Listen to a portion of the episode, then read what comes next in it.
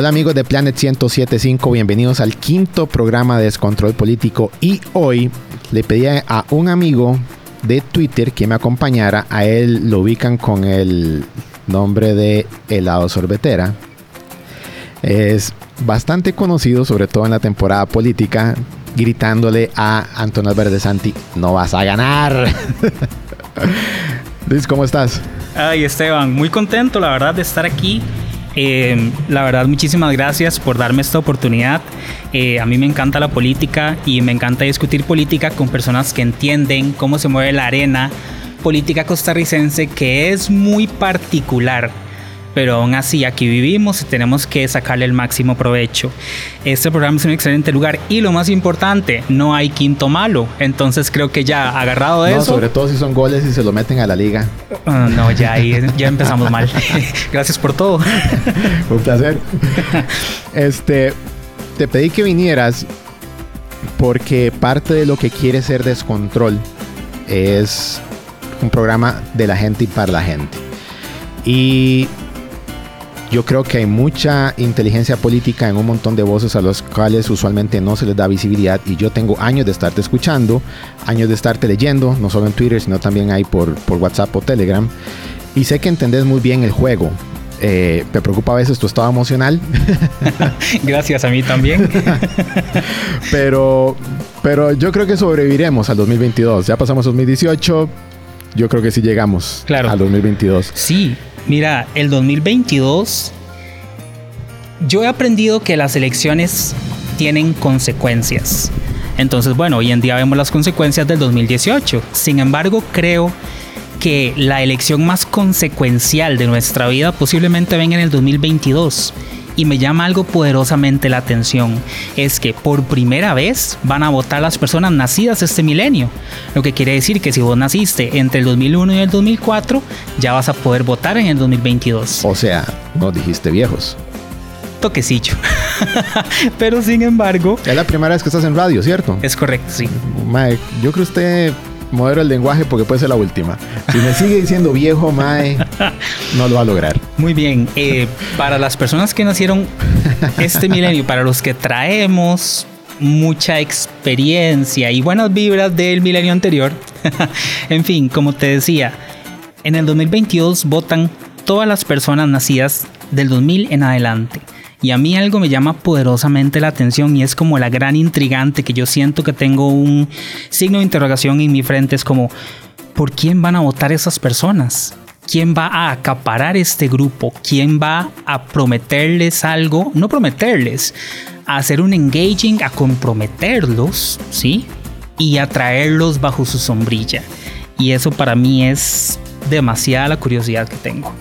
Luis, yo te invité eh, yo te tenía dentro de los planes que en algún momento llegaras aquí, pero digamos que un evento muy particular, bueno, dos eventos, me hicieron pedirte que vinieras antes de tiempo. Uno es lo que sucedió justamente este fin de semana, que pasó con la objeción de conciencia y la ley de empleo público, que la objeción de conciencia, a final de cuentas, sí entró y es válida. Y la ley tiene algunos pequeños, todavía escalones que, que subir para ser una realidad y que vos criticaste fuertemente a Carolina Hidalgo, diputada y precandidata del PAC, justamente por haber apoyado la objeción de conciencia. Sí, más que no apoyar, más que apoyarla, no fue en contra de ello. O sea, si vos, si vos te quedas callado ante situaciones como esta, te estás yendo del lado opresor, me explico. Entonces creo que objeción de conciencia es algo que es muy serio porque yo puedo tener objeción de conciencia y decir, Mae, ok, perfecto, eh, voy a dejar de comer carne de res, ejemplo, porque afecta el medio ambiente, las vacas, lo que sea pero ya a la hora de trabajar en pro de personas, recordemos que lo, que lo político siempre va a ser personal. Entonces, si yo estoy permitiendo que pase algo que va a atropellar a un grupo de personas o va a empoderar a otras negativamente, tienen que echarme la culpa. Que eso fue lo que yo hice con Carolina este fin de semana. Yo le puse un par de tweets que no me respondió. Eh, pero sí, sí creo que ella, a estas alturas del partido, ella no puede venir a mí como persona progresista a pedirme su voto en una convención.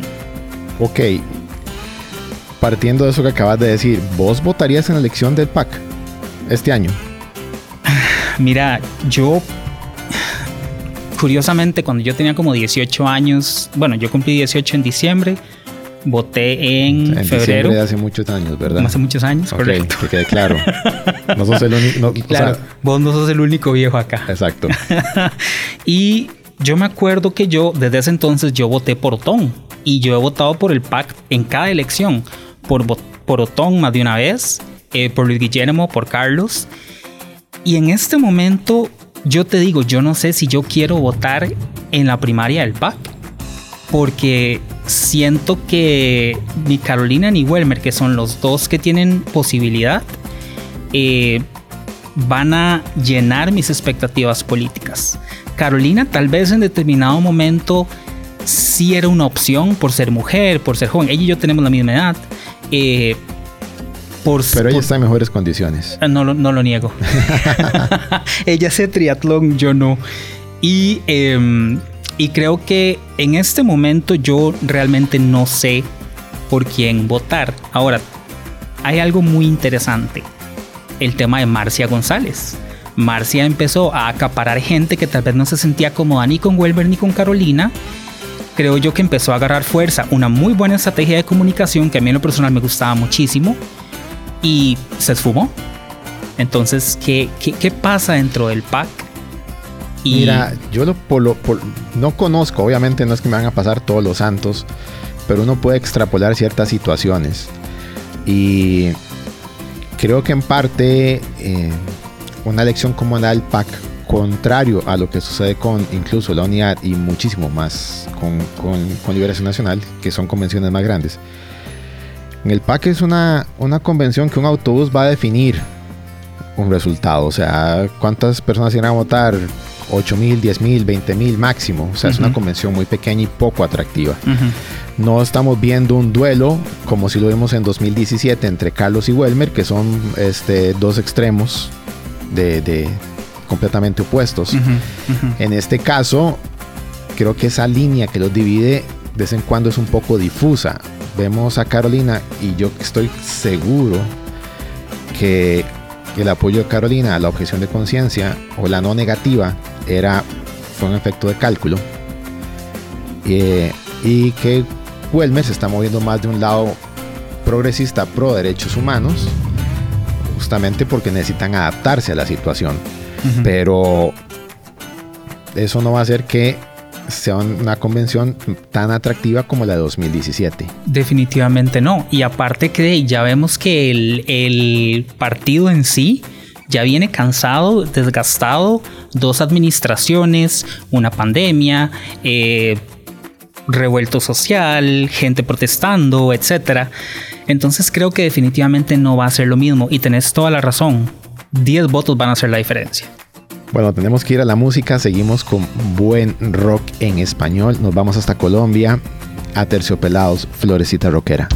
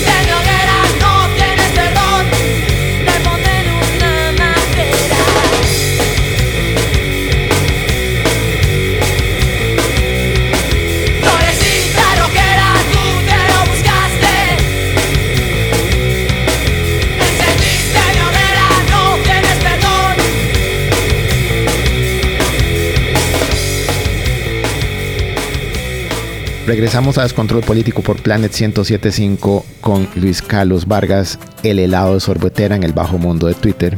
Por suerte, no el Twitter gacho. no, no, jamás, Dios guarde. Luis, decime una cosa, ya que vos has profundizado mucho en este tema y he leído tus comentarios, ¿qué se siente ser un MAE progresista en el 2021 en Costa Rica? Wow, buena pregunta. ¿Me em, extraña? Yo siempre le digo a mi familia que yo soy el, como dicen en inglés, el gay liberal uncle, ¿verdad? Es como el que, el, tío que, que va a, digamos, alcahuetear a sus sobrinos y siempre tirarlos a ser más libres, más liberales. Em, ser progresista en Costa Rica en el 2021 a mí me genera dos sentimientos.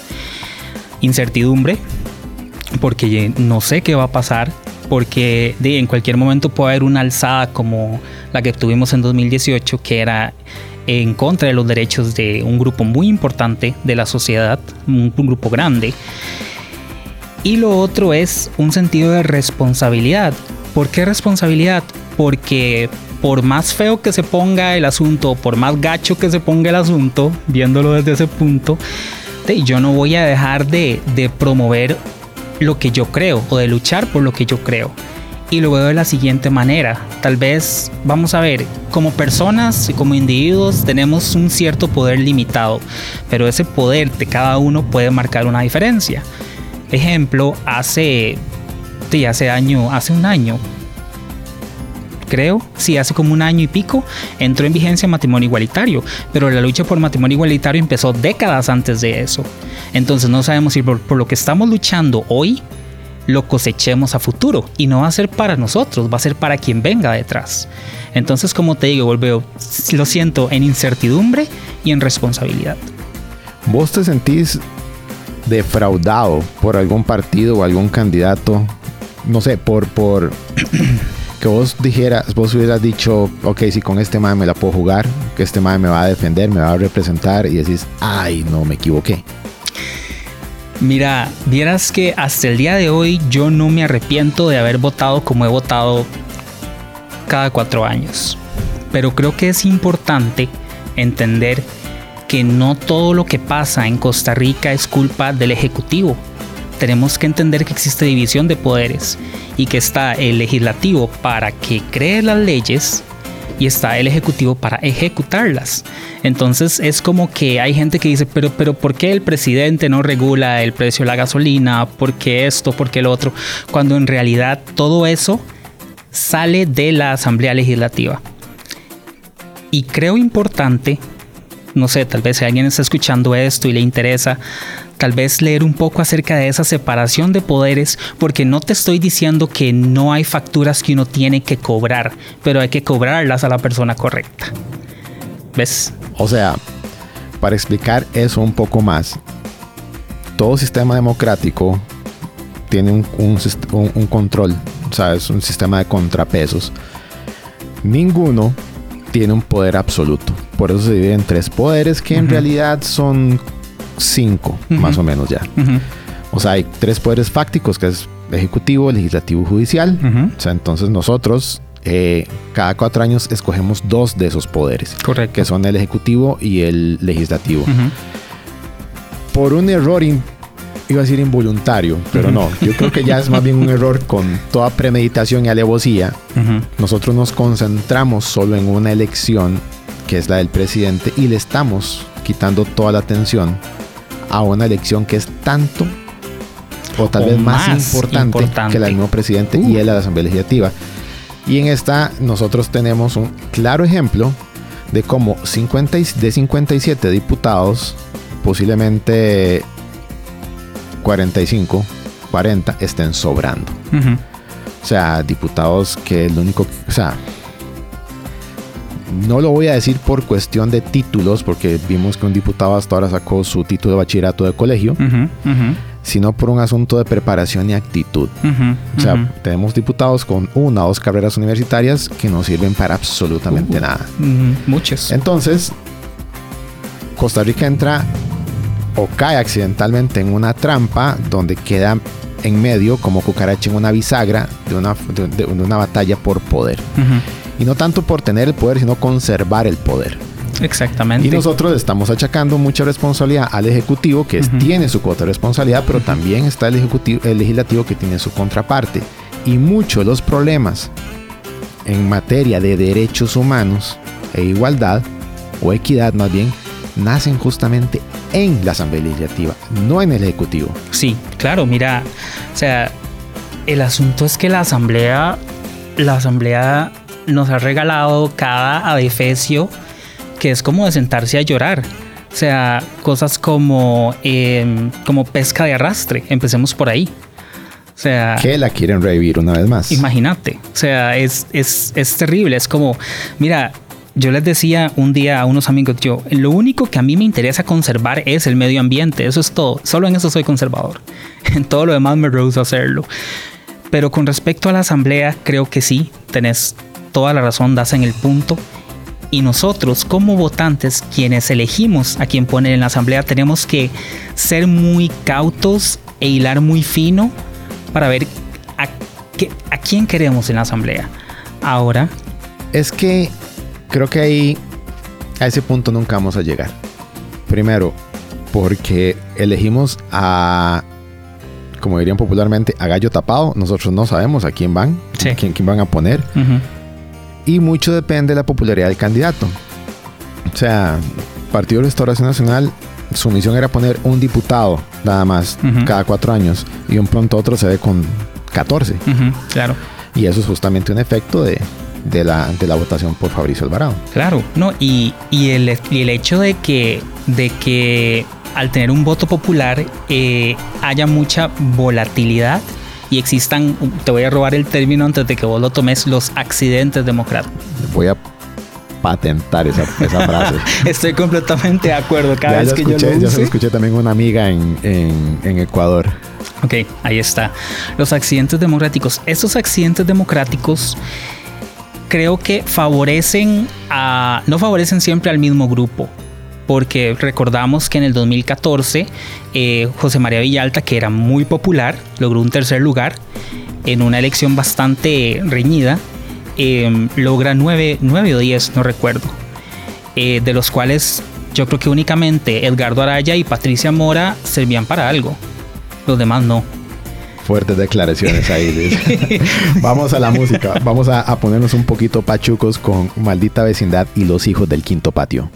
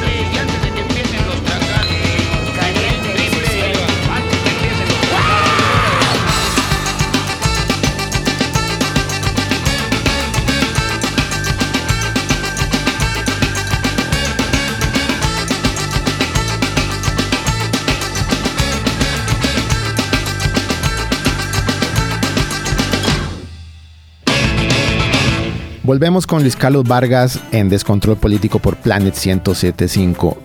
Mae, en algún. ¿Vos ya dijiste que te sentís en parte defraudado? ¿Te sentís respaldado por algún político o algún partido? Mira. em, Puedes decirlo, de todas formas no nos pagan. Ok, yo diría que sí. Yo diría que sí, porque por ejemplo, en el 2018 volvemos a lo mismo, o sea, dentro de el universo que son las em, las elecciones, tenemos los, los Big Bangs, que son esos accidentes democráticos. Van dos, Mae. Van A la dos. tercera cobro regalías. Ah, sí, por favor.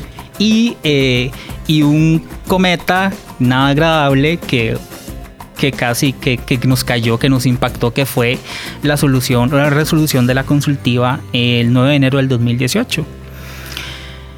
Mira, en ese momento yo como, como un hombre gay que soy, por supuesto que fue mm, me hizo muy feliz el saber que iba, a que iba a existir el reconocimiento para parejas que llevan tantos años juntas y de que como sociedad estamos dando un paso adelante. Luego de eso aparece Fabricio Alvarado con, con el si nos tenemos que salir de la corte, nos salimos de la corte. Entonces, Mae, luego de eso empezó a recobrar mucha fuerza y te soy honesto, un día yo andaba con andaba en un evento de- del PAC con, con unos amigos y de ellos nos vieron con las camisas del PAC y nos empezaron a insultar gritándonos de varas homofóbicas. Entonces, vamos a ver, en ese momento fue cuando en carne propia yo dije, "Puta, esto, esto está pasando. ¿Qué sigue ahora? Ahora, estamos conscientes que tenemos en un, en un extremo del espectro estaba esto.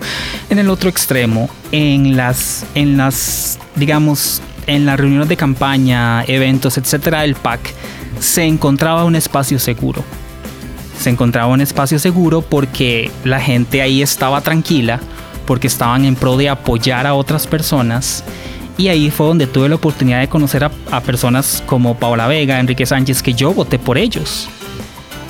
Y, por ejemplo, por Paola me he sentido respaldado. O sea, Paola por lo menos creo que ella en la Asamblea Legislativa vota acorde a las razones por las cuales yo voté por ella. No sé si, si, si me estoy explicando bien. Los políticos están ahí para representarnos y para tal vez viéndolo muy utópicamente ser una extensión de lo que nosotros creemos. Entonces creo que ahí te la dejo. O sea, sí te sentí representado. Sí, claro, definitivamente. Mae, ¿vos sentís miedo del movimiento conservador en Costa Rica? Existe, crece. Mira, el movimiento conservador costarricense, si vos me lo preguntas a mí, no es grande. Lo que pasa es que existe, existe mucha insatisfacción. El sistema ha fallado a muchas personas. Y ese voto antisistema fácilmente se alinea más con las políticas conservadoras que las políticas un poco más, un poco menos conservadoras, porque políticas progresistas en Costa Rica tenemos muy pocas. Creo que la, mm, el mismo fallo del sistema hacia personas hace que el movimiento conservador crezca. Sin embargo, también creo que em, lo que pasó en el 2018 fue como muy simplemente muy conveniente para que eso creciera, que es algo distinto a como tenemos las cosas en el 2022. Yo creo y pienso, más bien, que estás en lo correcto desde el punto de vista de que el movimiento conservador o que el ala conservadora o los conservadores no son tantos como parecen. Lo que pasa es que hay que acomodarse en un extremo u otro y va a ser más fácil ser conservador que ser progresista por N cantidad de razones. Por supuesto. Mira, te voy a dar un ejemplo. Eh, de cuando, cuando estábamos en ese bien y va del 2018, muchos lugares, muchas personas hablaron en favor o de su apoyo a matrimonio igualitario y de los derechos de las personas LGBT. eso nunca se veía en la televisión. Pero vos ves en San Carlos, cinco doñitas deciden ponerle cadena a una escuela y empezar a gritar que la Biblia dice que los gays se tienen que morir por pecadores. Y los tenemos en todos los periódicos y en todos los canales de televisión. Bueno, sí, sí, tener razón. Pero, o sea, no dejan de ser pero es que, Luis, esto tiene los dos efectos. O sea, yo vi esa noticia y dije, ay Dios, en serio. ¿Cómo es posible que exista gente con neuronas de tránsito tan lento? o sea, por supuesto. Perdón por las señoras, pero eso fue lo que pensé. O sea, señora, ese no es su problema y usted no tiene por qué cerrar una escuela porque alguien piense diferente. Pero siempre he creído que toda esta gente está siendo manipulada por unos pocos. Ahora, todo esto tiene realmente un, un, objetivo. Yo no manipulo a alguien por gusto lo manipulo con un fin. Y muchas veces ese fin es completamente electoral. Y esta parte de conservadores o atacar a progres, como lo lees a cada rato en Como el doctorcito que dice que va a curar a Costa Rica a los progres. Exactamente, o sea, eso es absurdo, pero eso es un error de concepción que lo único que me genera a mí, y asumo que un montón de personas que piensen parecido, lo que me genera es animadversión hacia ese tipo de políticos. claramente. O sea, ¿cómo vas a curar un progre? ¿Qué, cuál, es, ¿Cuál es la enfermedad de los progres? O sea, es como, hey, mae, hola jefe, no puedo llegar hoy, me siento progre. Hey, no, no iría yo nunca a trabajar. Este, una incapacidad porque me siento conservador hoy. Imposible, eso, eso no pasa. Seguimos con música. Nos vamos con Enrique Bumburi, el Club de los Imposibles.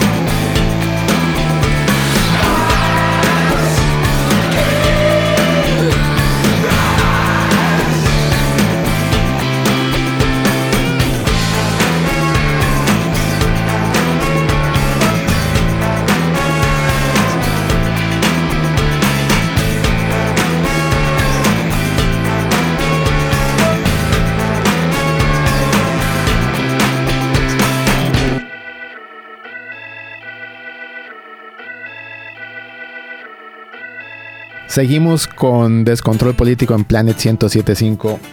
Luis Carlos, arrancaste el programa diciendo que ya la gente que nació en este siglo va a ser la primera vez que pueda votar.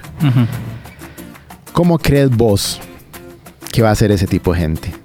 ¿De qué lado de la hipotética polarización progres versus conservadores se pueden acomodar? Interesante porque aquí entra mucho eh, el background de, cada, de cada persona, de, cada familia de donde provenga, ¿verdad? Em, obviamente si venís de una familia que va a la iglesia todos los domingos, que, lo ven como todo malo, que tratan de no ver ciertos programas de televisión, etcétera, posiblemente se alineen más del lado del conservadorismo. Sin embargo, uno siempre esperaría, o optimista estoy, de que las personas jóvenes lleguen con más ganas de cambiar el mundo y que sea como sea, en, en cosa de 10 años ellos van a ser los que estén a cargo de todo. Salvo del PLN, que tenemos señores que ahora tienen 80 y en 10 años van a tener 90 y no se van a haber ido el PLN. Sabe, pero la Unidad Social Cristiana tampoco anda, ah, tampoco anda muy lejos de ese escenario. Mae, sí, la verdad, sí. Ok. Yo pienso ligeramente diferente. Tal vez en parte por ser informático, que es, que es mi carrera. Creo mucho en la información y en el poder de la misma. Y creo que muchas personas, muchos de estos jóvenes, están permeados de una forma completamente diferente a la de sus padres. Y es posible que haya un cortocircuito entre lo que les enseñan, una posición tal vez un poco más religiosa más rígida de lo que ven en el entorno. O sea, estamos claros que lo que nosotros vemos hoy en televisión jamás verlo hace 20 años o 30 años. Completamente de acuerdo. Ahora estamos considerablemente más abiertos a recibir otro tipo de temas y las cosas van cambiando muchísimo y muy rápido. Por eso me genera cierta incertidumbre, más bien en la cantidad de gente que va a votar. O sea, esa gente, esos chiquillos que van a votar por primera vez van a votar. Se sentirán motivados dado el line-up que tenemos. Ok, el otro día en un space en Twitter se me ocurrió enumerarlos y vamos por 12 candidatos. Y faltan, vamos a terminar como con 16. Es posiblemente, pero ninguno es lo suficientemente atractivo como para convertirse en el candidato de la esperanza. O sea, estamos hablando de que tenemos 12 y 12 por descarte. 12 por la desesperanza. Obviamente, algunas, siempre hay personas que van a decir, este es mi gallo, o sea, van a haber gente de Liberación Nacional que dice, voy a votar por liberación sí o sí, no importa lo que pongan, igual la unidad, igual el PAC, igual todos. Pero el sentimiento que va a imperar para votar por cada uno es de descarte, o sea, voy a votar por este porque ningún, este me cae menos mal que los demás. Eso para mí va a tener un efecto directo en el abstencionismo. Qué lamentable, pero sí, yo lo veo muy posible. Yo a veces siento que los políticos no saben comunicarse con las con, con su audiencia, que somos nosotros. Ahora, eh, lo ideal sería que llegara un candidato que agarrara TikTok y empezara a hacer un engaging con ese grupo de gente. No sabemos si va a suceder o no. Figueres lo intentó. Bueno, yo, yo y intento no pasó. yo a Figueres lo veo como más apuntado a esas cosas. Ojalá que si escuchara esto, o si alguien que lo conoce está escuchando, o que le diga que lo intente de nuevo. Al menos yo lo seguiría. Eh, pero ahora que mencionas el abstencionismo, a mí esto yo diría que es lo que más me preocupa y me preocupa más que el conservadurismo en Costa Rica. Es el hecho de que la única manera de preservar una democracia es participar cómo participamos involucrándonos, ojalá involucrándonos y yendo por supuesto que a votar.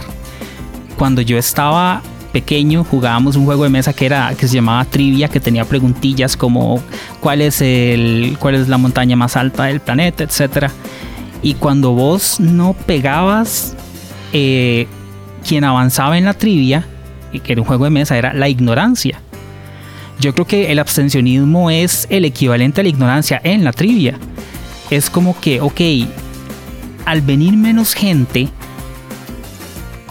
va a dejar el poder en manos de aquellos que sí están determinados a votar. y yo realmente quisiera ver muchas personas jóvenes votando. O sea, votar es chiva, no todos los países tienen esa posibilidad, pero necesitamos muchachos. téngala adentro. Y si te queda un escenario donde no te queda otra opción que hacer cortocircuito, te voy a poner este ejemplo. Si por, ya sabemos que no sucedió, un Pedro Muñoz versus un Fabricio Alvarado en segunda ronda, ¿por quién hubiera votado? Ah, por Pedro. No, no me importa. No, me, o sea, no, no me importa que. Yo sí hubiera hecho corto. Que esté demente, pero. mira, eh, qué difícil. Pero hay que. En ese caso, yo creo que hay que irse por descarte y por lo que no es negociable para uno.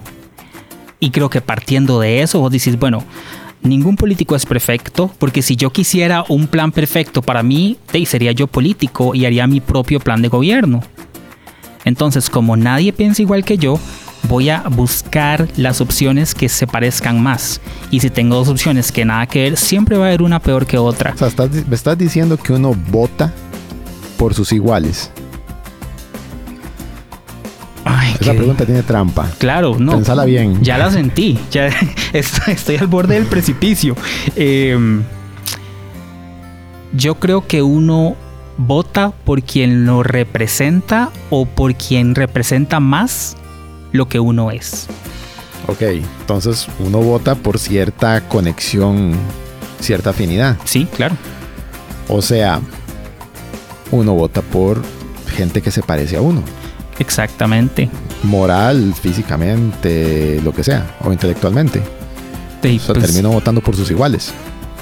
Creo que sí. Y ya me fui al barranco. Exactamente, porque entonces cuando la gente dice yo prefiero votar por un ladrón, pero que haga las cosas, ¿qué te queda ahí? Sí, sí, sí, te estás llamando ladrón vos mismo. Exactamente. Qué difícil, Dios mío.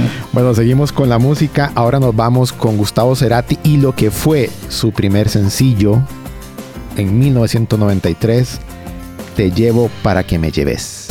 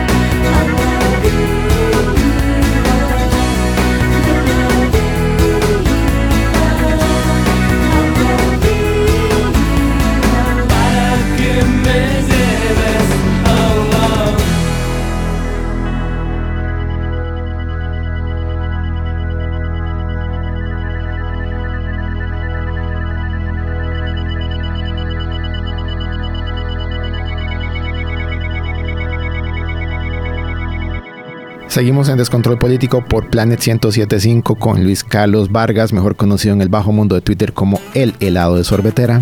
Quisiera nada más hacer la salvedad de que yo no tengo ningún negocio de helados de sorbetera ni los vendo, ni los fabrico, porque muchas personas me ofenden con eso. Es como sus helados son una porquería, sus helados son una basura y yo... los helados de sorbetera son los mejores. Por supuesto, por eso yo decidí llamarme helado de sorbetera. Yo soy fanático de los helados y para mí, como los que uno se encuentra ahí en San José, no hay dos. Hay unos muy buenos en Santo Domingo Heredia. San Joaquín también. San Joaquín está un poco lejos de mi radar, me pierdo. Hoy me di cuenta. Pésima ubicación espacial. Todo bien, muy común entre los genios. Gracias. Por supuesto. Luis Carlos, ¿qué esperas vos de la convención del 2022? De la elección. Sí, perdón. De, la, elección del de la 2022. elección presidencial, de la elección general. Solo nos queda la elección del PAC y yo sí me atrevo a hacer apuestas. Ah, sí, eso, eso ya está, eso ya está echado. Y insisto, repito, subrayo y recalco que para mí el PAC debe ir con Carolina para ser más atractiva la elección del 2022. Sí, sí, sí. Eh, pero ¿qué esperas vos para el 2022? Mira, Hacemos tu análisis de coyuntura adelantado. Obviamente espero que el conservadurismo liderado por Fabricio Alvarado no tenga el poder que tuvo la vez pasada. Eh, desearía que mucha gente participe y que participen como con deseos de ser parte de esta fiesta democrática. Pero políticamente verás que si vos me decís por quién votaría soy yo no lo sé. O sea, y apenas sí, estamos empezando, ¿no? Ni hemos empezado. Em, pero siempre me ha pasado que desde el año antes digo, sí, voy y voto por tal persona. Esta vez no lo sé mi expectativa sería que sé que no se va a dar que la Asamblea Legislativa quede decente. No, no lo va sucediendo. No, jamás. Va a ser peor que esta.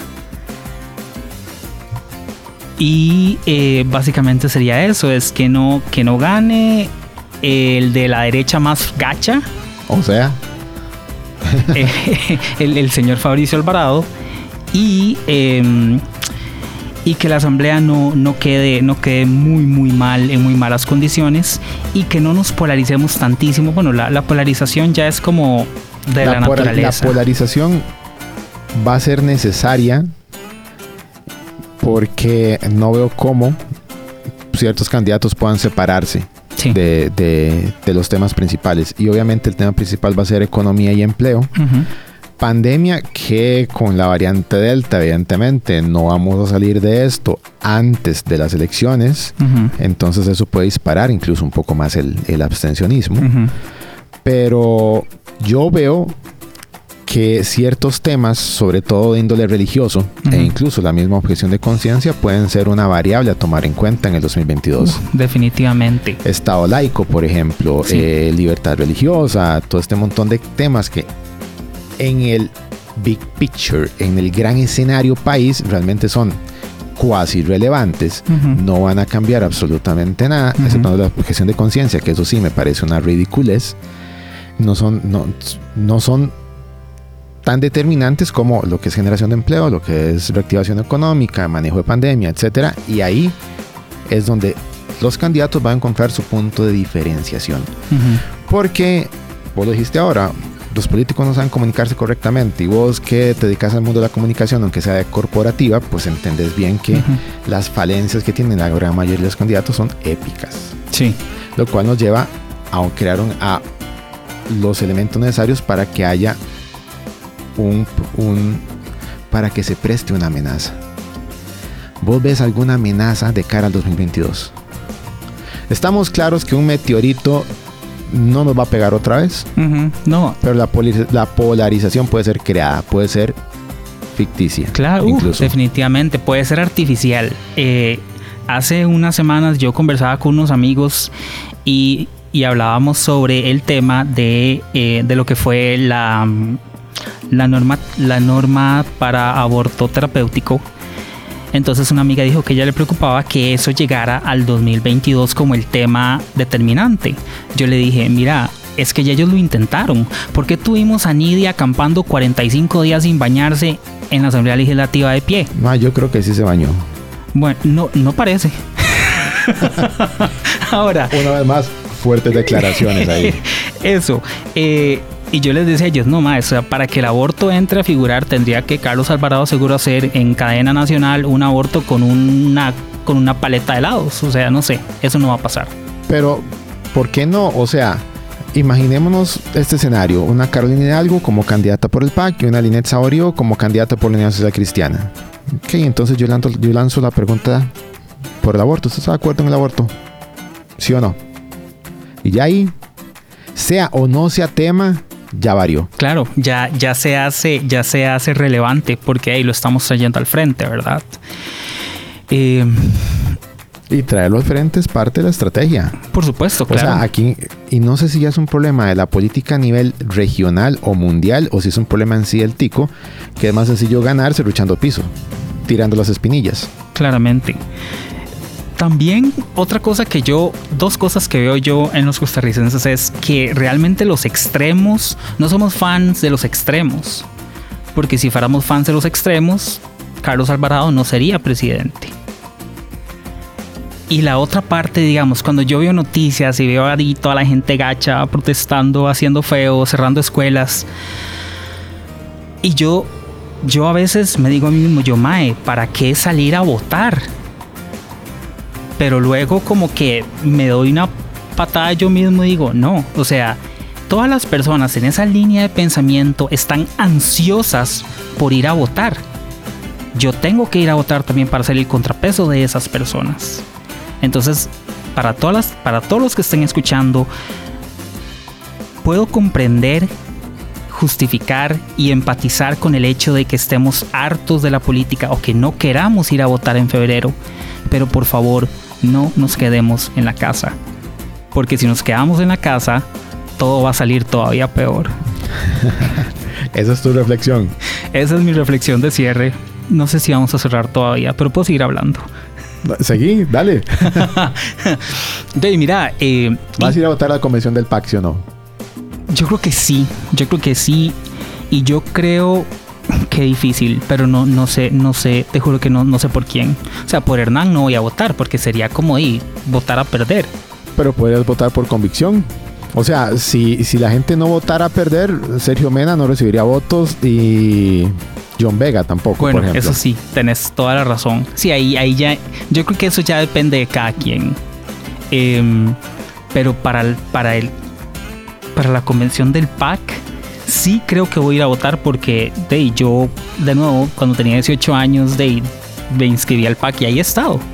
Desde siempre. yo estoy inscrito en todos los partidos, entonces de la infidelidad no es ningún problema para mí en ese caso. Lo más mínimo, pero sí, sí creo que es, es necesario que me siento comprometido a ir a votar porque yo no sé si al final del camino de aquí al primer domingo de febrero mi proceso de pensamiento va a ser de encima y el, el pack es lo que menos daño va a hacer otra vez. Una pregunta completamente salida de tema y solo tenés 30 segundos para responder. Perfecto. Rolando Araya. Se lanza con el partido de Dragus Dolanesco. Ah, Opiniones con tragos. Mira, no lo sé. Lo que pasa es que Rolando Araya sí es un tema como de tesis, porque el señor se puso cloro en la cara, niega la pandemia y queda en segundo lugar en la convención del PLN. Eh, Rolando Araya hay que ponerle el ojo, pero no va a ganar ni llegar a una segunda ronda. Ok, está bien, me gusta tu opinión. Yo pienso lo mismo. No va a ganar porque una cosa es Rolando Araya en liberación y otra cosa es Rolando Araya por sí solito. Pero también, claro, pero también, Dey, hace, hace falta alguien que nos divierta durante la campaña. Eso sí, y ese, es el, ese va a ser, ante la ausencia de Otto Guevara, yo confío en Rolando. Y Rolando va a ser el nuevo Juan Diego. No lo sé. Bueno, Luis Carlos, muchas gracias por venir. Gracias por aceptar la invitación. Espero que tu primer día en una radio haya sido placentero, tranquilo, un poco tenso. no, un verdadero honor, la verdad. Gracias por invitarme y nada más decirle hola a mis amigos que me van a escuchar hablando este día hasta que ya yo no tenga memoria, a mi mamá y a mi gata. Gracias. Hola gente, un placer haber estado hoy con ustedes. Muchas gracias. Nos vemos el próximo miércoles por Planet 1075 a las 9 de la noche. Y decidí ponerme romántico hoy para el cierre de la canción. De cierre la canción, cierre del programa. Me voy con Café Tacuba y Eres. Chao.